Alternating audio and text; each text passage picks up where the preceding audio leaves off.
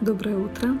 На связи Анна Гор и Астропогода на понедельник, 1 февраля. Энергетика дня благоприятствует написанию отчетов, подведению итогов. Хорошо для мужских стрижек и стрижки бороды.